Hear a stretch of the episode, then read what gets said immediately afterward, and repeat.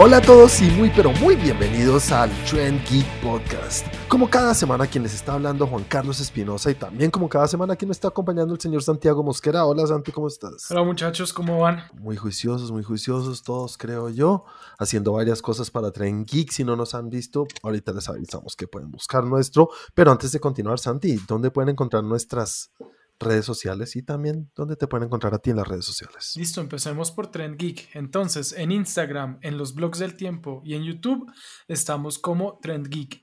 Y en Twitter nos encuentran como arroba Trend Geek Lab. Y a mí me encuentran como arroba Santiago de Melión. Muchas gracias, el señor Cristian, que siempre está con nosotros últimamente. Bueno, has fallado, pero aquí está siempre. siempre presente, nunca ausente. Eso está muy bien. Cris, cuéntanos cómo te podemos encontrar en las redes sociales a ti y háblanos de Facebook en cuanto a Train Geek. Si quieren ver todo acerca de Train Geek y seguirnos en Facebook, pueden entrar a Facebook, escribir Train Geek y les va a salir tanto la página como el grupo. Si quieren ver qué hago yo, pueden seguirme en Instagram como arroba 41 con W. Muchas gracias. Y el nuevo miembro, goleador, figura, ídolo, promesa. Cada partido rompiéndola. ¿Cómo estás? Se cumple, se cumple.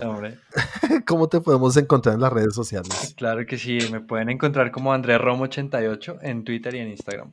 Y a mí me pueden encontrar en las redes como arroba Juanaldiño. Señores, tenemos varias noticias de las cuales tenemos que hablar hoy. Algo de Willy Wonka, John Wick, Karen Gillian, Harry Potter, Christopher Nolan con Warner Brothers y un tráiler muy especial. Quiero oír la opinión de ustedes cuando lleguemos a eso.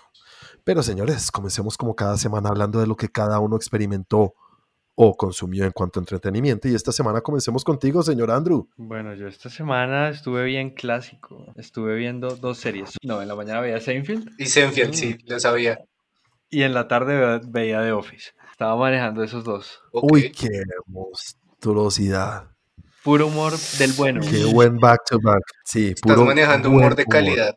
Sí, puro humor. Pero de yo, mucha. Yo debo aceptar que no he podido con The Office. Uy, es la mejor serie. Para mí es la mejor serie que he visto.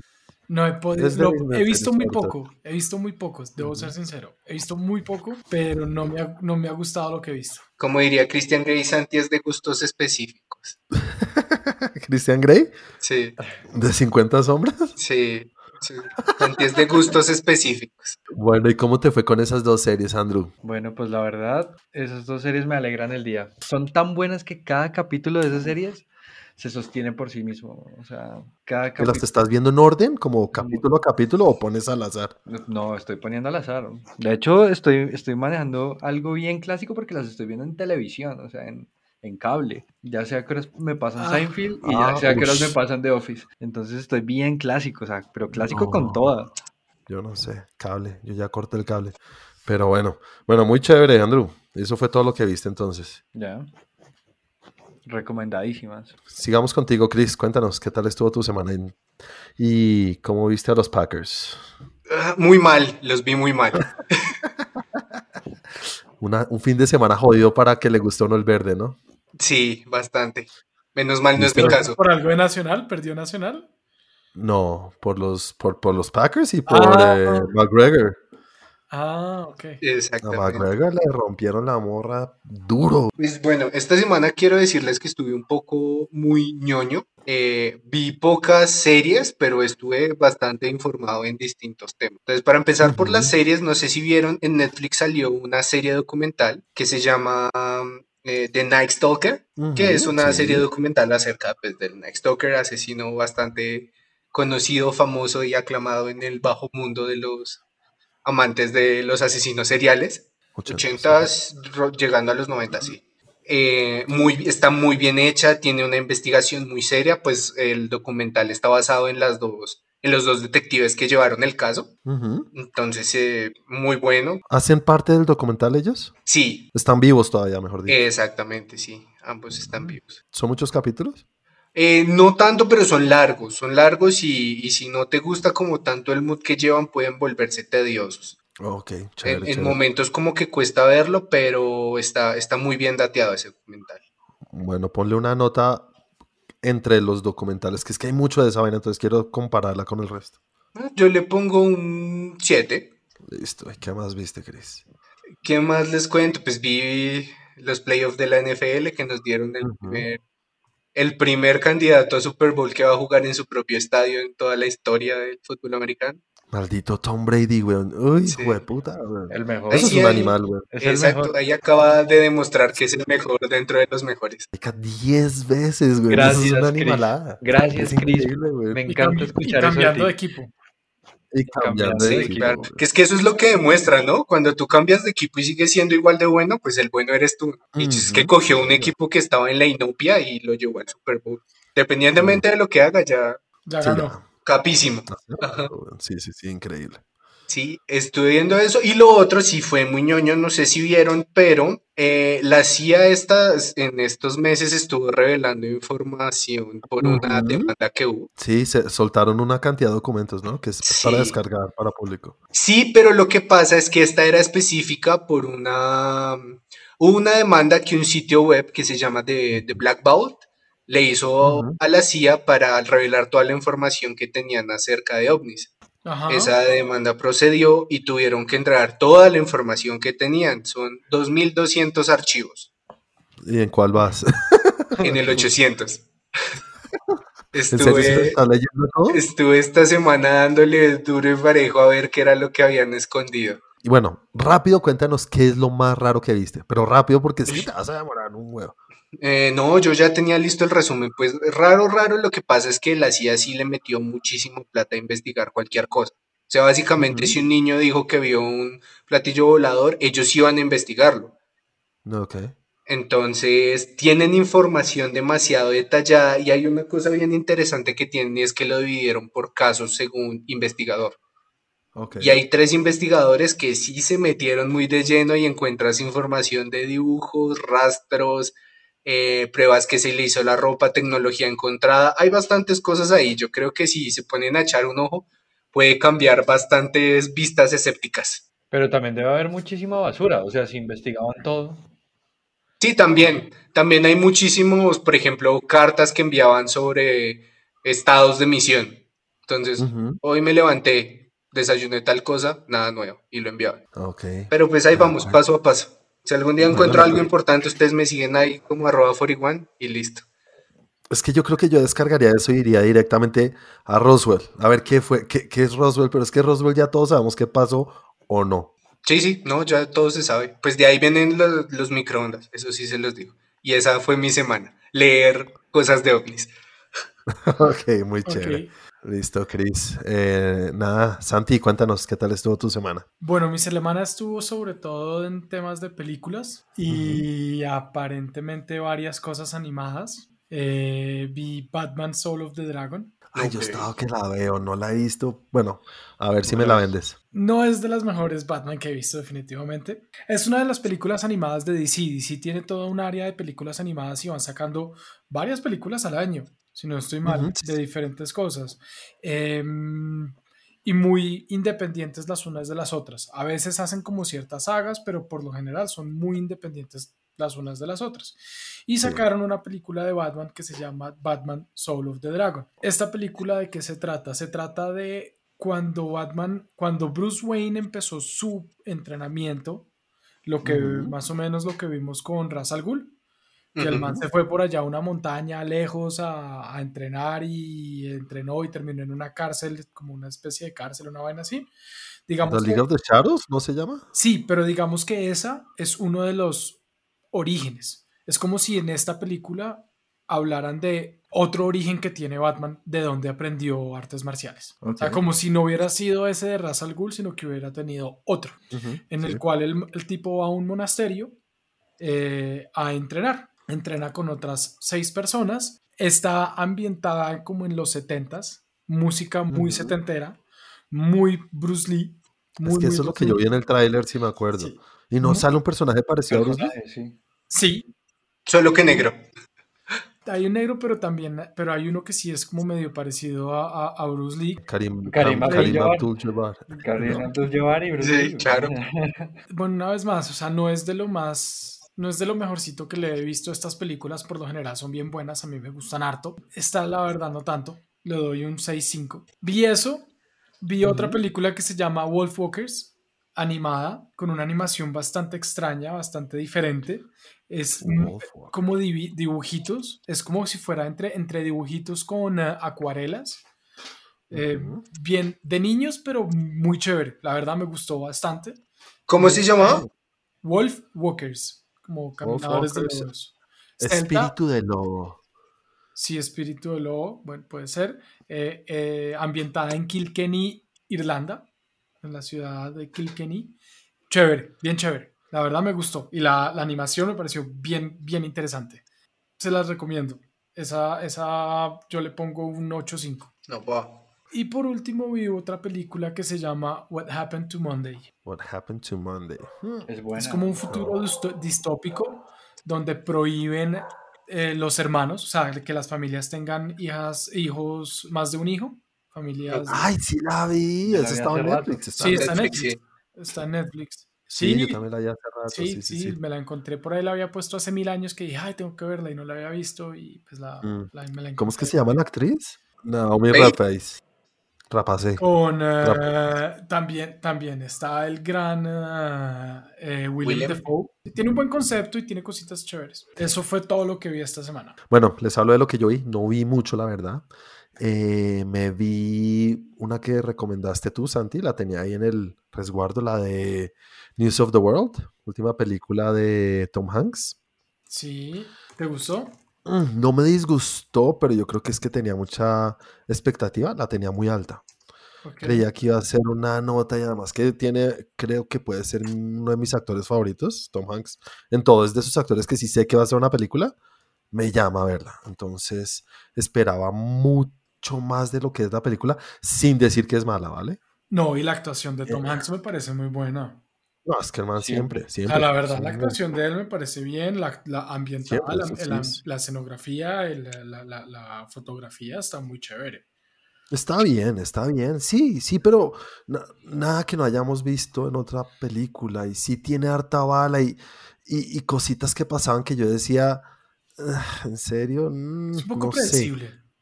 Sí, un señor que está atravesando el país con una niña a su lado, pues es como una historia que no sé si ya la hemos visto, pero uno sabe que se va a generar un vínculo y que bla, bla, bla, ¿sí, no?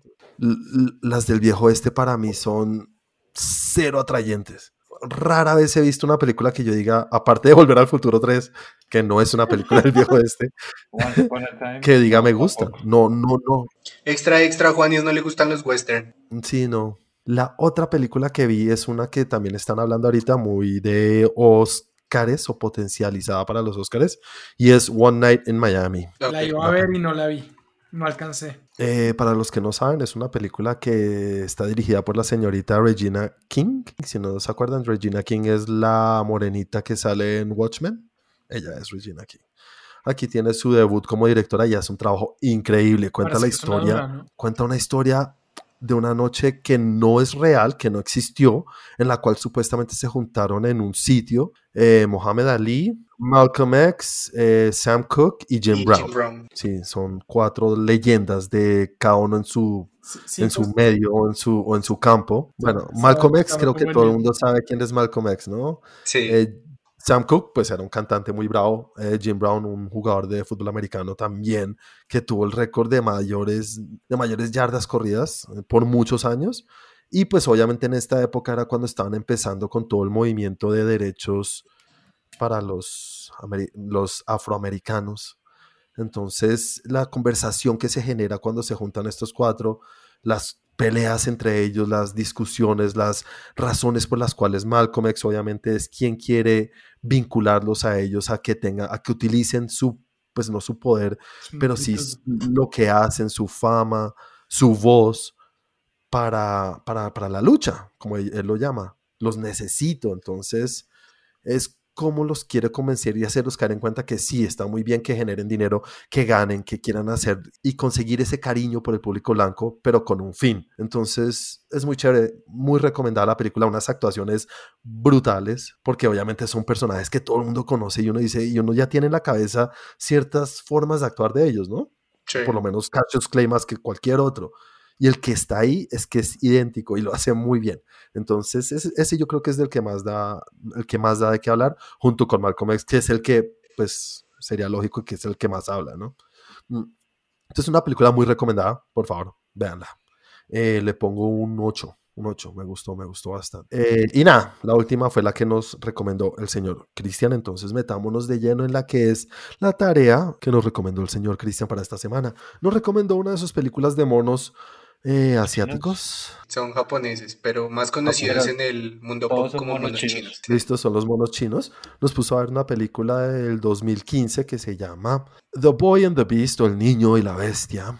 Película dirigida por Mamoru Hosada. Soda. Una película que cuenta la historia de un niño que escapa de casa y por razones raras termina como en un, en un mundo paralelo que es pues, habitado por bestias, animales que pueden caminar en dos patas, como si fueran humanos, pero son animales. Y hay dos candidatos, y uno de ellos es como un hijo de puta guache y el otro es súper lindo. Eh, y necesita, ah, bueno, y, el que es súper guache nunca ha tenido un aprendiz. Y por razones X coge a este niño. No sé por qué razones, ahorita quiero que ustedes me digan por qué es que lo, lo elige a él y lo elige como su aprendiz. Entonces tiene el niño, que aquí pues no existen niños en este mundo. La señor Santi, comencemos contigo porque Chris obviamente fue quien nos la recomendó. A mí me gustó, me gustó bastante la película, me pareció muy chévere. Me gustó la premisa, me gustó el mensaje.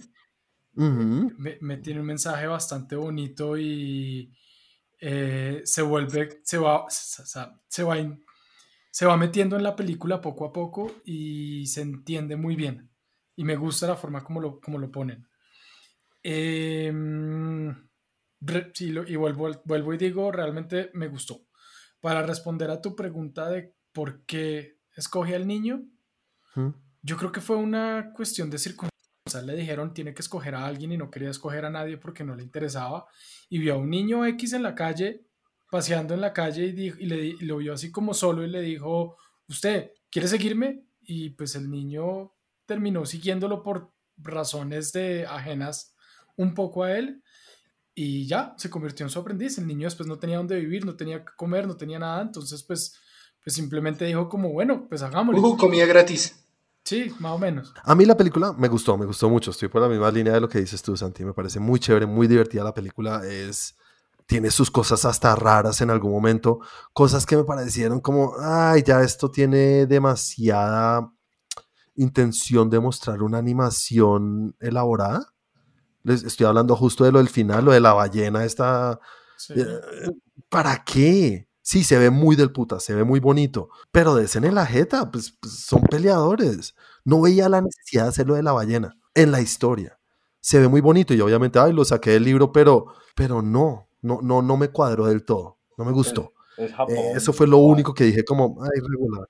Sí, es eso, es eso, pero para mí, no, si se dan en la jeta también es Japón y no se dieron en la jeta como yo quería. Historia o el tema que tiene detrás, lo que dices tú, Santi, la intención de tener una enseñanza, me gustó bastante también. Kumatetsu, con esa personalidad de no querer casi gritándole a todo el mundo y no quiere a nadie, ¿por qué le va a decir a un niño? O sea, si me entiendes, no cuadra que al azar, ah, es que quiero uno y usted está ahí. No, no, no me parece. Si hubiera podido coger a cualquier persona y cualquier niño o cualquier bestia del sitio, algo pasó ahí que no entendí y fue justo cuando apareció el bichito este que siempre tiene en el pelo. Sí. ¿Ese bicho qué es? Como un espíritu. Sí, porque yo decía, ah, es que en el mundo de los humanos también existen bichos raros. ¿El y no. de la mamá? Mm, bueno, oh, qué bonito, me gusta eso, puede ser. Porque yo decía, como que nadie, lo, nadie le habla del bicho, nadie le, lo, lo menciona, nadie le dice como, hey, ¿qué es eso? o era su mascota y para todos era normal que tuviera una mascota. ¿Pero era real? Sí. O sea, ¿sí lo podían ver o era real para él? Sí, porque en algún momento el bicho cae Al final. Cae con la, con la niña y la niña lo coge y lo guarda. O sea, Pero solo al final, solo al final, cuando la niña acepta o lo entiende, algo tiene, ese bicho tiene más significado que yo creo. Porque nunca a lo largo de la película nadie dice nada y, y, el, y es quien lo detiene y es quien le dice cuando se va a volver, cuando se le está abriendo el hueco. Chico. Que lo detiene y lo para y eso. Eso, entonces yo digo, ese bicho tiene algo. Y fue justo cuando él apareció que eh, la bestia lo reconoció y le dijo como, hey, sígueme. Entonces algo ahí, de pronto, obviamente de pronto estoy viendo una cosa que no es, pero me parece que puede ser por ese lado. Eh, no, no, realmente para mí es eso, me gustó mucho la enseñanza, la verdad, me pareció muy chévere el, el, el, tema de cómo, cómo un maestro puede ser, eh, puede ser pupilo y el pupilo puede ser maestro. Qué hermoso, qué, profundo. ¿A ti qué te pareció, Chris? Sí, está, está como muy enfocada a eso. Siento un poco lo que se ve es eh, la historia que tiene el chico detrás, el haberse volado de la casa, el no haber conocido a los padres. Es por eso, siento que es más por identificación que lo escogía él. Eso sentí yo. Yo lo veo es más como la importancia de los lazos, ¿sí? Porque pues al fin y al cabo puedes que tú un momento pierdas como esa conexión con lo que eres o lo que eras y todo se va a larga, que es cuando entras en este mundo de las sombras y demás. Es como esa para mí. Sí, para mí también la enseñanza es más esa, es más el, la esencia de ser ser humano y lo que llevamos por dentro, los, puede ser el, humano con la mejor crianza, que te tratan con cariño y todo, pero todos tenemos por dentro ese, e, ese switch o ese coso que nos puede mandar a la mierda. Un mal día, como dice el señor Joker.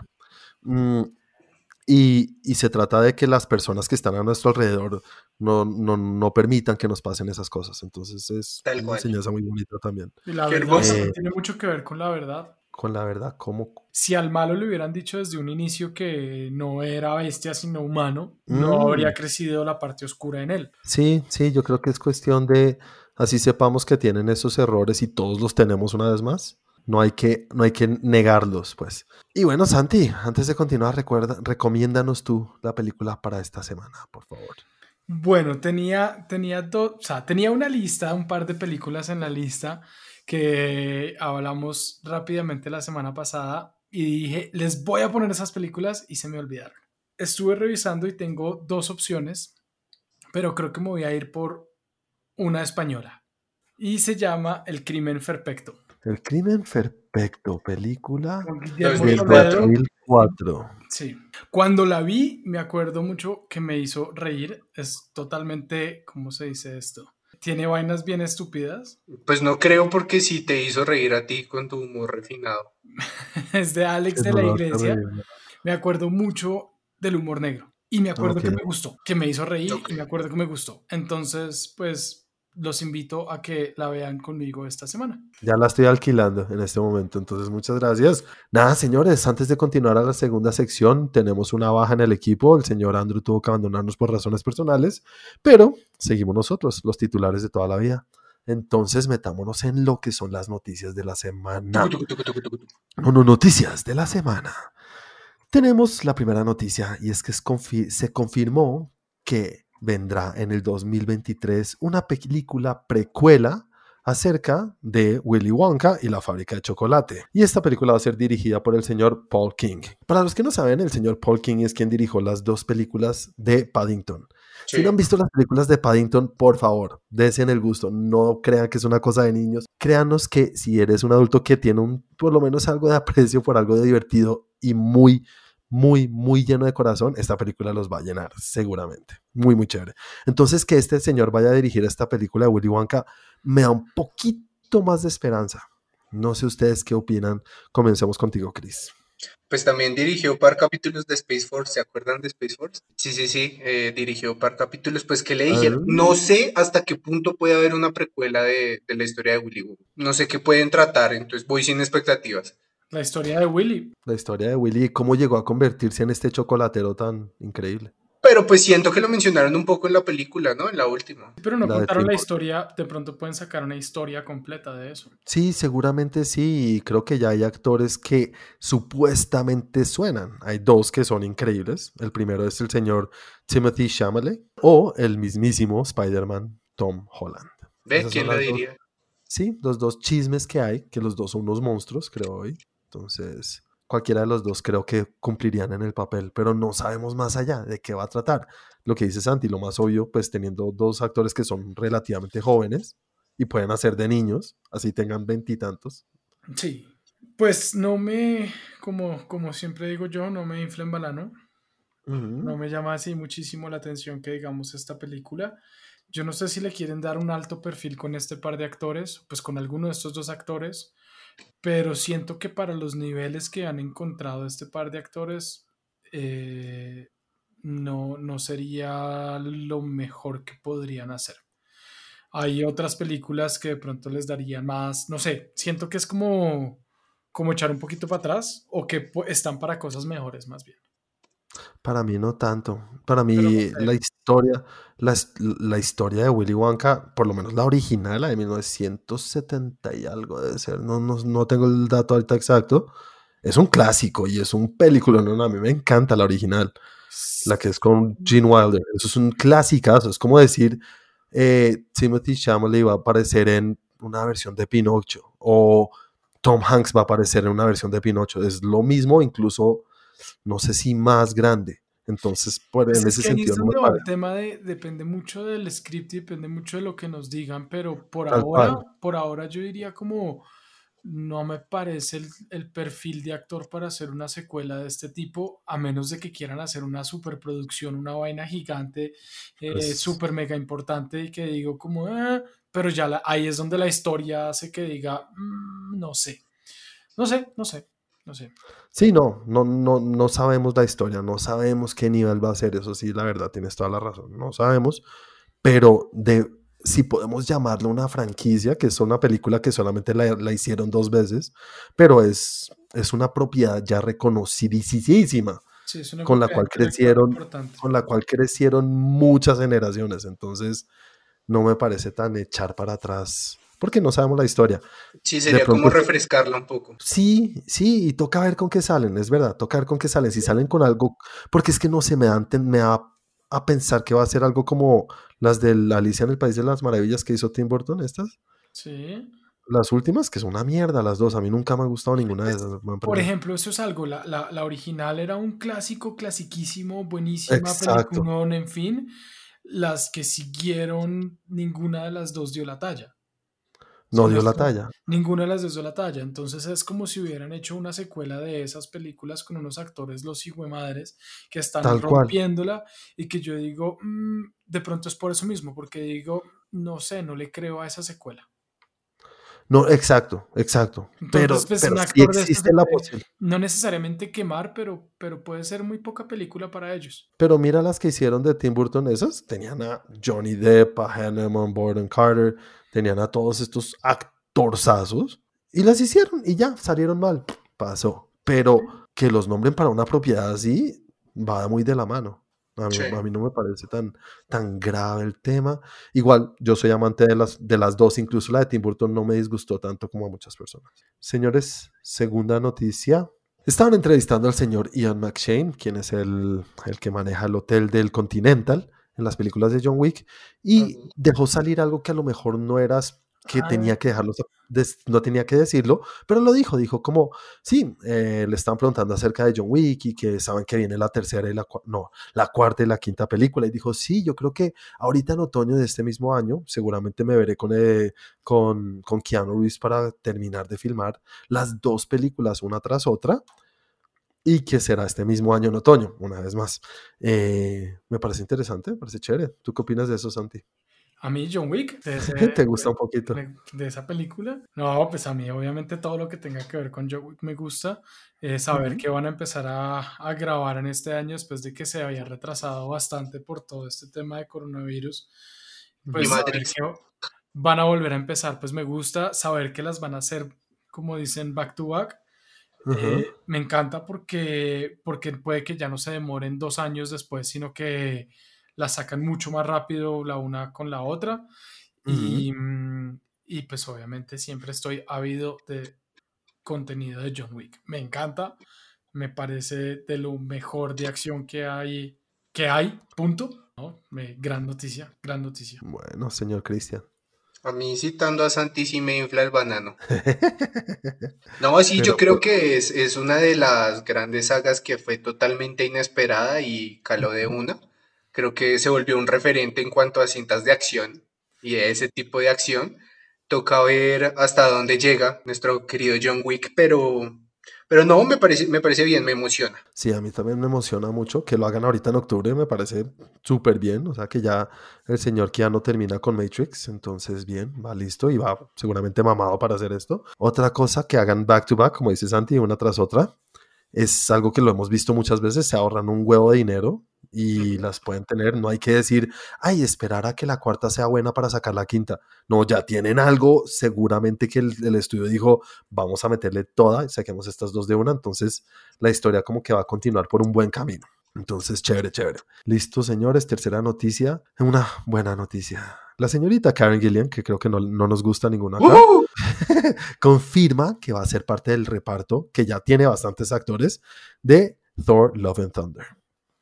¿Confirma? No, pues es que en, un tweet creo que puso una imagen como llegando a Australia y con mi nuevo look para que cuando me pongan el traje de Nebula no tengan que esconderme tanto el pelo debajo del bald cap que llaman en inglés. O sea que lo confirmó prácticamente que va a ser parte de Thor Love and Thunder. Aparte de que la señorita Karen es como bonita. Es como bonita, dice. aguanta. Ay, aguanta, dice. Pues más allá de que Karen Gillian quiera darnos un poco de su luz en este mundo que no merece, no la merecemos.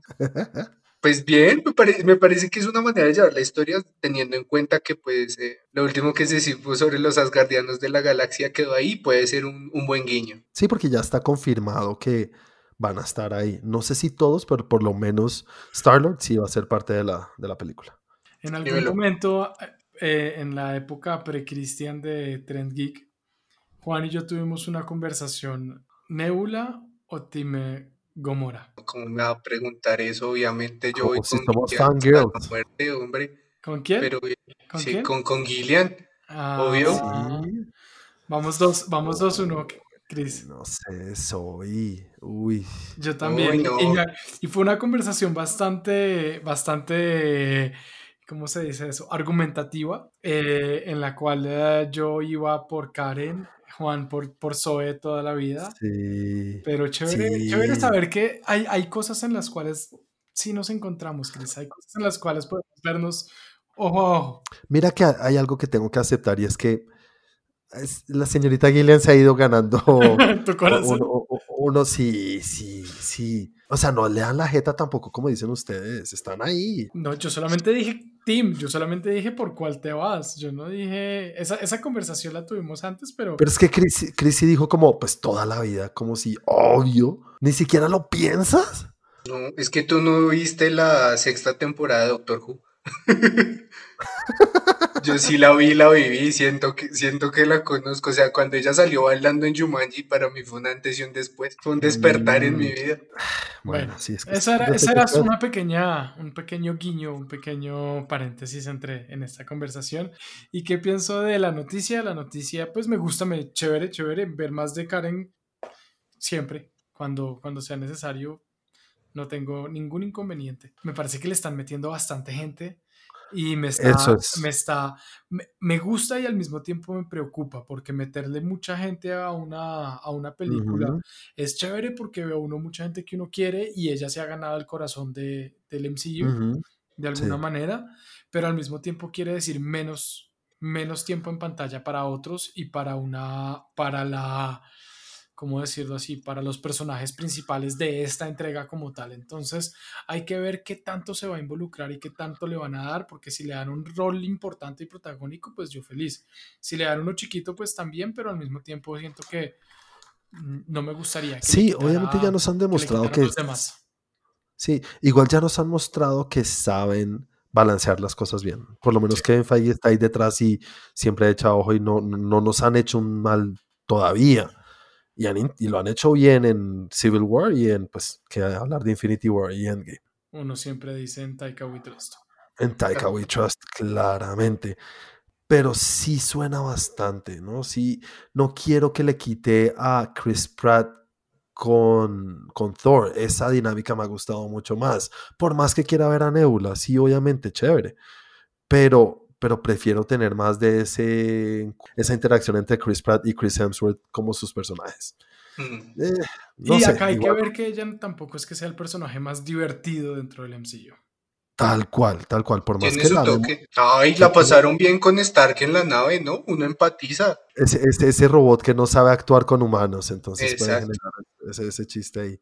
Y, y, ahorita que ya no tiene nada que la detenga ni nada, puede tener una personalidad más, arrolladora. Ya, no ya, no, tiene a su papi acechándola, ni por quién hacer las cosas. No sé.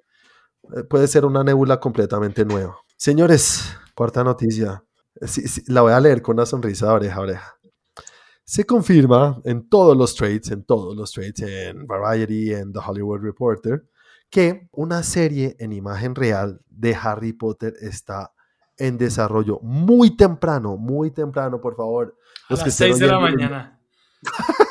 los que estén leyendo, leyendo esto, es que todavía está en un estado muy, muy precario. Hasta ahorita están buscando escritores para escribir.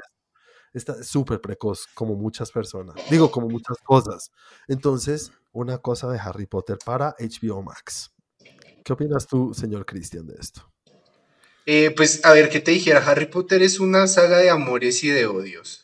En mi caso, a mí me gusta. Eh, siento un cariño especial por ella. No sé hasta qué punto lo vayan a poder explotar con esto, porque pues toca ver cuál va a ser el, el argumento de esa serie, pero siempre es algo bueno para ver. Ah, bueno, señora, señor Santiago. Nah. Nada, no te, no te dice nada. No. Es más, pues, chévere, por los que les gusta. La verdad, a mí no me interesa. Yo ya sabía tu respuesta. Bueno, pero les voy a hacer preguntas en cuanto a cosas que, que, que ustedes cómo creen que esto puede ser un hit. Sobra decir lo que yo voy a decir, pero lo voy a decir porque a mí me encanta, soy un Potter fanático a morir. Son los libros que me enseñaron lo que es leer, porque antes era, pues sí había leído, pero era más obligado en el colegio. Entonces, nunca fue algo de pasión como cuando leí los libros de Harry Potter. Para mí son de las franquicias que tuvieron un cierre casi perfecto, con la última película siendo por muchos considerada la mejor de toda la saga. Que no sé si están así porque me pueden gustar otras, pero eso habla muy bien de que cumplieron un buen trabajo. No sé cómo van a hacer esto porque hay dos opciones. Digamos que existe la posibilidad de traer al cast original.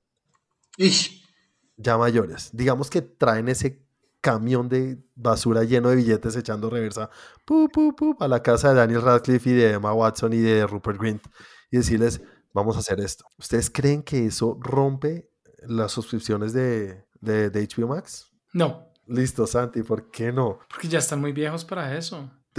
eso no tiene nada que ver. Pero no, o sea, no lo que entiendo yo es si van a hacer una, o bueno, o es una historia después de todo lo que ha pasado obviamente esa sería la historia, sí, sí, sí, de los personajes ya Complicado de antes siendo ya tan viejos, ¿no? Pues, pues, es que a eso voy, ¿cómo, cómo van a hacer eso cuando, o sea, cómo los van a volver niños otra vez? No, no, no van a repetir la historia. Ah, o sea, no, va a ser una adaptación a la pantalla chica, sino va a ser algo aparte. Algo en, el mundo, algo en el mundo de Harry Potter, ¿vale? En el futuro. Sí. Ah, entonces de pronto sí lo rompería. No, sí, obvio que lo recontrarrompe. es que yo siento que es, una franquicia que más allá que haya gente que no le gusta, a la que le gusta, le gusta un chingo. Sí, pero así, sí, sí, sí, así a niveles obsesivos. Tienen razón y debo aceptarlo y sí, sí, sí, sí, donde lo hagan, sí, lo más seguro es que rompan esa vaina. Es una franquicia que las siete películas hicieron siete billones. ¿Sabes? Está muy al nivel de, de, del MCU, en serio. Y el, la otra opción es no los pueden traer los actores y van a hacer algo sin los actores originales. La rompe menos. Pero vale la pena hacerlo. Mira cómo le ha ido a Animales Fantásticos. Que no es que haya perdido dinero, pero no es lo que esperaban, creo yo. Pues ahí ya yo creo que les tocaría irse con una historia separada donde no tenga los personajes de Harry Potter. Es que es complicado. la saga se llama Harry Potter. No, porque puede ser del mundo de Harry Potter, pero puede ser la historia de otro niño, puede ser la historia de otro adulto, puede ser la historia de, no sé, hey, estamos viendo que hay 50 vainas de Star Wars que se han hecho y no son los Skywalker y que en este momento la gente está pidiendo cosas que no tengan que ver con los Skywalkers pero que sea dentro del universo de Star Wars. ya no quedan Skywalkers, gracias por recordarlo. Entonces, pues se puede, o sea, se, puede. Ahora, que rompa el Internet eso, que rompa las suscripciones, no creo. Yo pienso que sí, una de las cosas que podrían explotar mucho, y es algo que yo también como fanático de las películas y libros, era la historia de cada una de las casas, porque siempre las mencionaron, pero de ahí a verla, dije, mm. madre, me vuelvo loco. Sí, uy, no lo había pensado. Y sí, podrían ser eh, eh, actores distintos. Sí, tal cual. O podrían hacer una adaptación de la última entrega para teatro que se llama The Cursed Child o El Niño Maldito. Maldito. El legado maldito. ¿El, ¿El, enano maldito? El legado. el legado maldito. Ok, Harry Potter y el legado maldito, mm, que también le ha ido muy bien en el teatro. Entonces, hacer eso y ahí sale un Harry Potter mayor. Obviamente ahí podrían hacer un recast si, si, si, no es el personaje principal, sino como yo creo que el público es, puede decir como, ah, sí, ese es Harry Potter grande sin tener que ser el mismo actor, ¿no? Pero no sería, yo, igual, que si estuviera, no, no, sería igual que si estuviera eh, Danielito. Da, Danielito ahí. Bueno, es muy chévere, muy chévere. Yo sí, ojalá, ojalá se desarrolle un poquito más porque sabemos que hay muchas propiedades que llegan a este estado y no van más allá. Pero por ahora, por lo menos están mirando a ver cómo lo sacan adelante y HBO Max está un poco desesperado, ¿no? Sí. Entonces vamos a ver con qué salen. Eh, quinta noticia, se acabó la relación entre Warner Brothers y Christopher Nolan era algo de esperarse, ¿no? Después de fue bonito mientras duró. Sí, y fue muy bonito que se hicieron billones juntos, demasiado. Pero después pues de lo que, que hicieron. Hasta, hasta Tenet le fue bien en medio de todo. Y era un matrimonio hecho en el cielo, Warner Brothers tener a ese, a ese director haciendo todo con ellos. Sí. Pero después de lo que hizo Warner Brothers, que es que la cagó, en serio. Sí. A mí no me importa lo que hayan dicho, o bueno, sí me importa de alguna manera de vamos a sacar nuestras películas en el streaming y vamos a sacarlas en cine. Va, vale, huevo. Pero que lo hayan hecho sin avisarle a ninguno de sus, de, de, de sus colaboradores. Y menos a De- Nolan. No, Nolan es el de Melos. Estamos hablando de Legendary, que son los que ponen el dinero para hacer sus películas. Y no les Las dice. lucas. Sí, no. Nolan, Nolan importa, pero pues, fue madre. Sí. Incluso Denis Villeneuve, a ninguno de ellos les dijeron nada. Tienen huevo. Y era obvio que Nolan iba a decir, No. pues me voy. Imagínate, ay, le va a costar conseguir trabajo al pobre Nolan. Se va a quedar sin. Se lo deben estar peleando las otras productoras de, venga para acá, papito. No, pues se veía venir, era totalmente esperado, fue bonito mientras duró, gracias por tanto y perdón por tan poco. Lo que yo sí estaba medio pensando, ¿a dónde se podrá ir? ¿Ustedes no se lo imaginan diri- dirigiendo Multiverse of Madness? Es que no lo, es, eso estaba pensando, y yo dije, no lo veo en una compañía como Disney, No. porque No, su yo tampoco. tono no Bueno, claro que es que Disney es dueña de la mitad de las compañías, ¿no? Claro, y ahora que tienen esto Fox. que es Century Fox nomás, que se llama Century Fox nada más. Fox puede ser un buen lugar para él porque tiene el financiamiento de Disney y no tiene las contraindicaciones o lo, lo- lo malo de Disney de que puede, no puede hacer ciertas cosas. Y la libertad, pues si siguen dándole la libertad que estaban teniendo Fox antes de la, de la fusión, podría ser un buen lugar. O de pronto un, eh, una productora más pequeña que tenga presupuestos más pequeños o un estudio más pequeño, pero que le den libertad total, puede ser chévere. Un Lionsgate, Pero es que esa es la cosa, que los presupuestos de este señor son una bestialidad.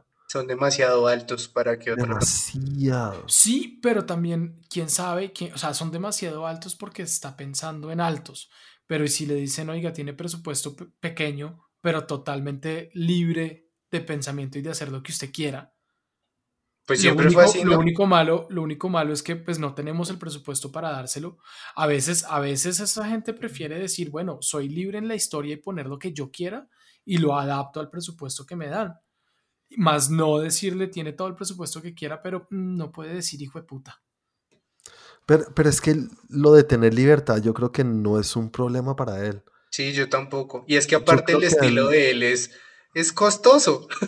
Sí, yo creo que esa, además esa libertad de hacer lo que le da la gana va ligado de, pues tengo libertad de hacer lo que le dé la gana, pero cuesta esto. Porque es que qué otro estudio le puede dar la plata que tenía, que tenía esa, que tenía Warner. Sí, Paramount. Paramount. Paramount de pronto sería el otro. Paramount sería el. Pero en distribución ya cambia. No sé, pero sabes que yo sí lo veo de pronto a un Disney puede ser. Como, como tienen a James Cameron y tienen eso, les dan libertad. O sea, les pueden dar y les pueden dar mucho billete. Eh, no sé, lucas. no sé. Es interesante, pero bueno, se lo merecían Warner Bros. por huevones. Sí. Eh, sexta y última noticia, señores. No es una noticia, es un tráiler que vimos. ¿Cómo les fue con el tráiler de Godzilla vs. Kong o Kong vs. Godzilla? Debo decir que por primera vez en mucho tiempo veo un tráiler de una película de las cuales me dejo ir con preocupación. ¡Ah! Cuéntanos qué pasó, ¿por qué te dejó ¿Estás con preocupado porque va a perder Godzilla? No, Godzilla no va a perder, pero estoy viendo que es que no es una pelea justa porque es que Godzilla siempre fue superior. Siento que los están poniendo un poco al mismo nivel y no es así. ¿Por qué los están poniendo al mismo nivel? Explícanos. Chucha, porque como así que Kong viene acá para rayos y la vaina, no me jodan, hombre. Es imposible. Siempre le sacaron la chucha en todas las versiones. Tiene un Stormbreaker. No sé, siento, siento un poco que quieren hacer la, la pelea un poco más pareja y lo veo así como con duda. Bueno, vale. No, igual no sabemos, pero bueno, ¿tú crees que para que sea una, pare- una pelea equi- equitativa tiene que bajarle un poco el nivel a, a Godzilla? Eh, no, es que nunca fue una pelea equitativa. No, pero no fue no. Este, de, de lo que nos han presentado de estos dos personajes en las últimas tres películas, ¿son? Sí, son tres. De lo que nos han mostrado, ¿tú no crees que exista esa pelea en ese momento? No el Godzilla de allá de Japón. No, no, no, no quiero que me hables de ese. Quiero que me hables de este. Es que igual, hablando de este, es que este está mamadísimo, weón. Kong es solamente un mono con esteroides. Sí, lo agrandaron un poco porque era más chiquito. Es que eso, a eso iba a decir yo, que extrañamente estoy de acuerdo con Chris en esto que acaba de decir, y es que cuando, cuando uno ve a Godzilla y ve a Kong, Godzilla es mucho más grande, y en este caso los están poniendo casi del mismo tamaño, entonces Sí, sí, sí. yo no creo que hayan achicado a Godzilla porque no creo que puedan, pero sí agrandaron a Kong. Y, Sí, sí, sí. y pues ya este Kong no se puede subir al Empire State porque es más alto que el Empire State. Sí, Sí, Exacto. Es, como, es como eso, es como cuando vi el tráiler, que, bueno, hablando solo del tráiler me pareció muy chévere y muy interesante, Sí. o sea, muy chévere, me, me, me emocionó. Uy, cuando le mete ese hueco, Sí, chévere. Chévere el tráiler, pero pues sí me dejó pensando en el, venga, pero es que me están dando un, un- ni siquiera un King Kong, sino un Mega King Kong, o sea, me están dando un bicho gigantesco que nunca había visto una representación de Kong tan grande como pues se me hace raro porque dónde quedó el que se subía a los edificios acá ya no hay ni siquiera el Burj Al Khalifa es que se llama el Burj Al no sé sí. qué, le da para subirse o sea le llega esos son medios altico A- aparte de eso, hagamos de cuenta que es que es así de grande. Vale, huevo, eso no Vale. afecta al personaje, ¿vale? Ok. Ah, Yo pensé que Chris iba a pegar el grito y ibas a decir, me están volviendo a Godzilla malo para darle una razón a que se den en la jeta. estaba pensando esa era la ot- el otro punto ¿Qué opinas de eso, Chris? Es que siento yo que como va esta línea, no veo a Godzilla como un salvador, sino veo a Godzilla como Godzilla. Godzilla es el puto amo, es la encarnación de los la dioses en la tierra, ¿sí? Pero, Sí, pero es que ahí sale fritando a la gente. Sale exactamente, pues porque eso era, es- la idea es esa, que frite gente. Lo que siento yo es que están haciendo empatizar más con Kong. Porque Godzilla siempre fue así. Pues sí, Pero pero Godzilla, en la la última pregunta película mía era amigo, ¿no? La pregunta mía era, ¿Godzilla siempre ha sido malo o Godzilla siempre fue como el bueno del asunto, el que ayudaba, el que salvaba, el que pues sí, obviamente va a tumbar uno que otro edificio en su, en su paso, Sí. pero no porque lo quiera hacer por malo de, de como dijeron en el tráiler, de no tenemos razón para, para la, por la cual ha destruido no sé cuántas ciudades, sino que Godzilla era, era bueno. Siento que ver a Godzilla como aliado no es como tal un aliado, sino que es que teníamos un enemigo en común. Es que eso obviamente va a pasar en algún momento acá en la película. Eso es lo más Exacto. obvio del mundo. En ¿Por qué? cambio ahí con Kong es como, no, es que Kong sí está de nuestro lado y, y le, si le hacemos peluches de palma, él Sí, nos, porque, pues, nos pone el mismo equipo. Lo que yo creo que ese, ese- ese- bueno, lo que creo y lo que vi por ahí en algunas explicaciones es que ese no es Godzilla, ¿no? Que es Mecha Godzilla. ¿Te parece meca? Hay una, hay una, hay una toma donde sale Mecha. Me están hablando de No, ok, japonés. o sea que, que se- son dos Godzillas. Pues el que estamos viendo que está haciendo este daño, está haciendo el daño y no es Godzilla Godzilla, es Mecha. Bueno, en las originales de los 70s o no sé de qué época es eso, existe un Mecha Godzilla, un Godzilla robot Sí, Ah, que es controlado, ¿no? sí. Y aquí hay una toma incluso que sale un tipo con, una, con unas pantallas detrás y sale un robot como si estuviera controlando. Claramente cuando, cuando, cuando Kong le mete su mueco a Godzilla, ese sí es un Godzilla de verdad. Pero dicen entonces que de pronto es que está, tiene su cuerpo cubierto con algo que parece Godzilla real, pero es por dentro de metal y que en algún momento va a aparecer el de verdad metalizado. Puede ser y me parece que si ahí aparece el Godzilla de verdad, pues Kong dice, ah, no, pues nos unimos y le ganamos a ese hijo de puta. Me parecía muy, muy predecible, pero es la única forma que yo veo. Algo que yo veo muy jodido, que no sé cómo lo van a balancear, es, se llama Godzilla vs. Kong. Sí. Yo no quiero ver a humanos hablando y, ay, ¿qué vamos a hacer? ¿Cómo la vamos a traer? Entonces la pelea tampoco va a ser dos horas. Ese, ese balance va a ser muy raro, muy jodido, muy jodido. Porque yo voy a pagar es para ver a estos manes darse en la jeta y no creo que dure tanto tiempo. Ah, o que, bueno, de pronto se dan en la jeta tres veces porque acá vemos que están en la ciudad peleando y antes estaban sobre el barco ese peleando. Un tráiler muy chévere, me pareció muy divertido. ¿En serio es divertido, sí o no, Chris? Sí. Sí, sí, sí. Sí. Sí, se ve con buenos efectos y para verlo en el celular, buenísimo. Gracias a HBO Max. Aquí llegamos al final de la segunda sección de las noticias y ahora hablemos de nuestro Trend Geek Games. Esta semana la pregunta era, ¿cuál es la película que cada uno considera que es la más sobrevalorada? Por razones personales, como cada semana, puede que uno diga, hay unas que son más sobrevaloradas, pero para mí esta es la más sobrevalorada. ¿Quién dispara? Empieza tú, Juan. Siempre empezamos nosotros. Ay, voy a empezar con controversia. ¿Listo? Pero para mí la película más sobrevalorada, y no sobrevalorada porque yo crea que es mala, sino que yo sé que es muy buena. Pero para ser considerada la mejor película de la historia por N mil personas, no lo es. Y me duele decirlo, pero es El Padrino. Algo me lo decía, tenía un pálpito acá. Sí, señor. Se fue de frente contra Chris. Sí, sí, tenía que decirlo. porque como la Barbie. La he visto muchas veces. Tiendo la magia en cuanto a un desarrollo técnico y más que todo para la época. Lo que hizo Coppola con esto es un capo. Pero creo que es tema demasiado sobrevalorado en Estados Unidos más que todo. El tema de la mafia italiana. Todas las películas de la mafia italiana ya son como wash. Y yo siempre digo, están bien, pero no, no me llega a ese punto de decir, eso es la mejor película de la historia. No, no, no, no. Sé por qué es tan importante y sé lo chévere que es, pero considero que hay no una por encima, sino hay muchas películas por encima del padre, ¿vale? Esa es, lo siento y qué pena, señor Chris. bueno, continuamos contigo. Démosle a Cristian que respire un poquito. Vamos contigo, señor Santi. Bueno, en esta película sé que Juan vas a estar de mi lado. Mm, creo que Chris también. La, la escogí de hecho en el momento en el que la semana pasada dijimos película sobrevalorada y dije yo, esta película yo no entiendo por qué le gusta a la gente. No entiendo, no entiendo por qué hay tanta gente, porque es que es de odios y amores, sí, pero hay mucha gente que le encanta y dice, no, es que esa película es que el arte, es que la no sé qué, es que yo digo, no, no, es, no la entiendo, no, no entiendo de dónde viene todo eso. Y es Mulholland Drive. Me empezó a, a, hacer, me empezó un tic en el ojo apenas empezaste a hablar de eso. Y, es que es la película que más odio es, yo no, entiendo no, entiendo de dónde la gente le puede gustar esto. O sea, definitivamente Mulholland Drive, no, no, no, no, no, no, no, Es que, mira que esa fue la primera que se me vino a la mente apenas Chris nos dijo que esta iba a ser el tema. Dije, esa. Pero dije, es que es muy obvio, primero, porque ya he hablado mil veces mal de Mulholland Drive. Pero aparte de eso, digo, es que no es tan amada como, como, como el padrino. Entonces por eso elegí el padrino.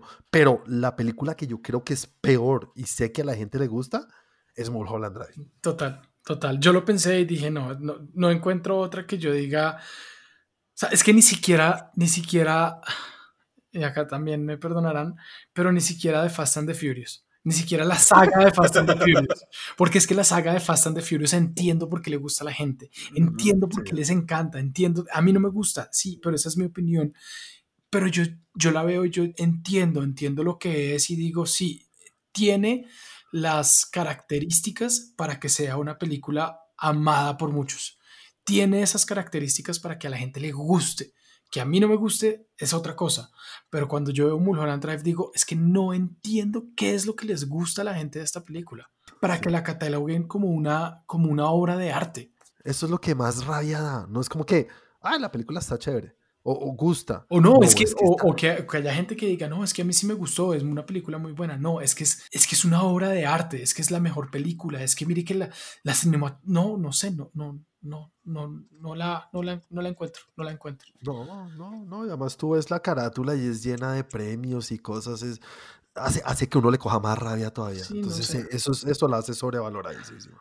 Eh, señor Cristian, discúlpame y continúa tú, por favor. Eh, no, yo creo que la mía tampoco, y esto sí lo he dicho y, entiendo que hay mucha gente que es súper fan y la tiene, incluso no, la verdad no recuerdo bien cuál es su opinión sobre la película, pero yo nunca he podido con Blade Runner. Uy, sí. Tampoco. Totalmente entendible. Y, es, que sí, no, y he visto gente que lo habla como, no, es que esto es realmente una poesía acerca de la ciencia ficción y yo la veo y la última, la, la segunda que sacaron hace poco, sí.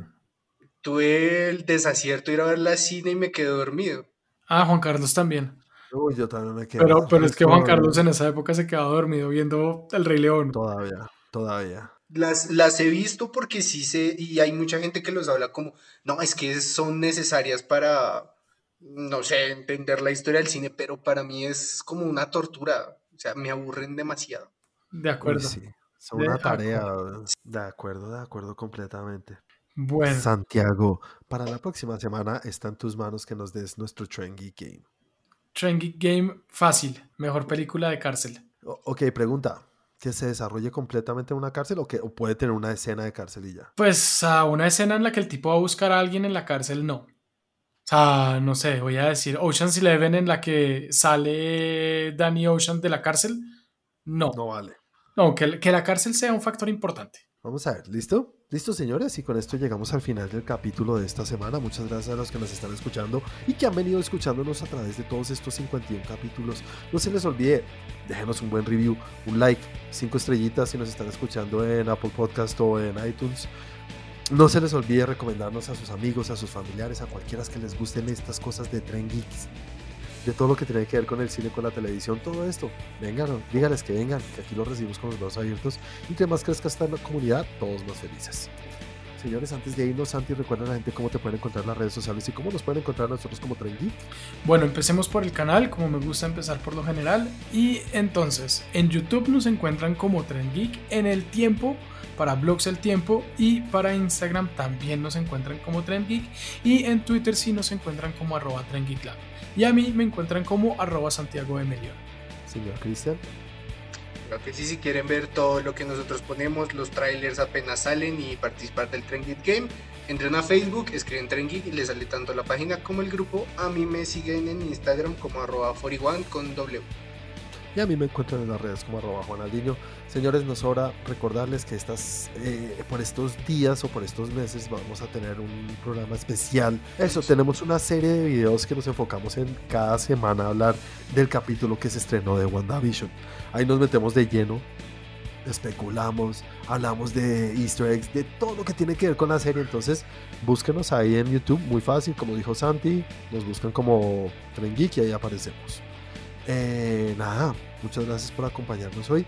Que tengan una feliz y muy, muy, muy feliz semana. Juan les dice, chao a todos. chao, chao.